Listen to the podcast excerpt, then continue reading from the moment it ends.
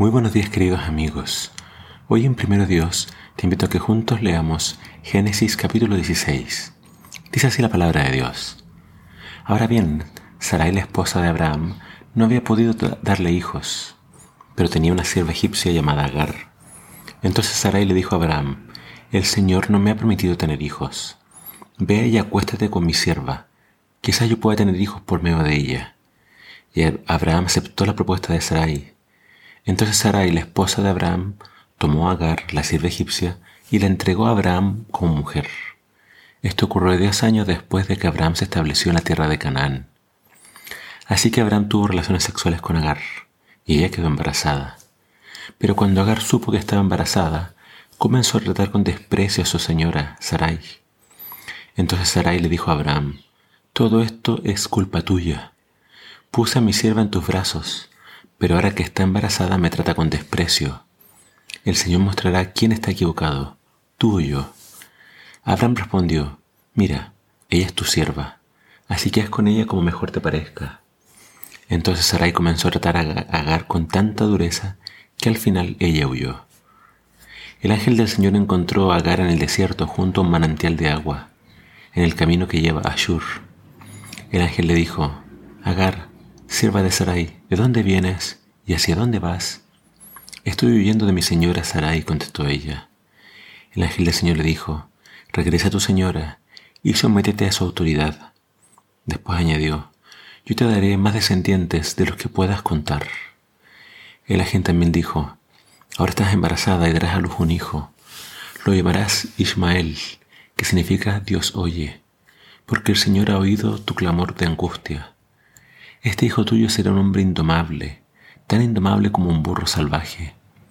Levantará su puño contra todos y todos estarán en su contra.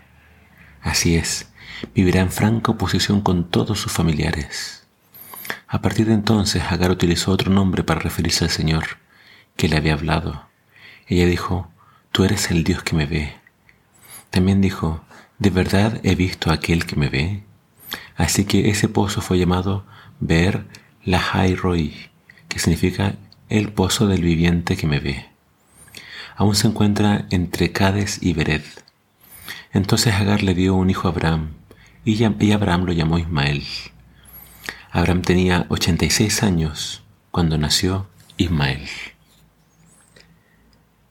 La historia de hoy es muy triste porque vemos que tanto Sarai como Abraham dan un paso totalmente desafortunado. Hace poco Dios había hecho una promesa hermosa a Abraham. Y hace poco la Biblia había dicho de Abraham que era justo por haber creído a Dios. Pero ahora ellos muestran que eh, su fe no era tan fuerte, sino que buscan maneras terrenales y comunes para su tiempo para tener un hijo. Esto de tener concubinas o una segunda esposa era algo muy practicado en el Medio Oriente. Por lo menos 3.000 años antes de Cristo esto era muy común en todo Medio Oriente. Ellos entonces sucumben a, hacer esta práctica que era muy común en su tiempo. Eh, Agar entonces, la sierva egipcia, se convirtió en una concubina de Abraham y le dio un hijo. Eh, el relato también nos, recuerda mucho a la caída de Adán y Eva, porque vemos que Abraham acepta esta propuesta de su esposa, al igual que Adán aceptó la propuesta de su esposa Eva. Eh, entonces es un relato muy desafortunado, porque hasta el día de hoy sabemos los conflictos que surgen de este incidente, ya que se cree que Ismael es el padre de todo, de todos los árabes. Entonces acá hay una falta de fe por parte de Abraham y por parte de Sarai. Y Sarai, que fue la de la propuesta, después increpa a Abraham de que era su culpa. Abraham le dice, es tu sierva, haz lo que tú te parezca bien, pero vemos que Sarai empezó a tratar muy duramente a Agar. Y lo más interesante del relato es que, a pesar de que ella era egipcia, a pesar de que su hijo quizá después sería un azote para el propio pueblo de Israel, vemos que Dios trató con misericordia a Agar y él fue en busca de ella y la salvó. Y Agar entonces empezó a llamar a Dios el Dios que me ve, el Dios que me oye. Ese es nuestro Dios, es un Dios de misericordia, Es un Dios que siempre está pendiente de nuestro sufrimiento y de nuestro dolor.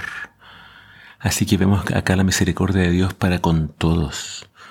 Dios no hace excepción de personas y cuando Él ve el sufrimiento y Él ve el dolor de alguna persona, entonces siempre busca poder aliviar y poder ayudar a las personas a seguir adelante.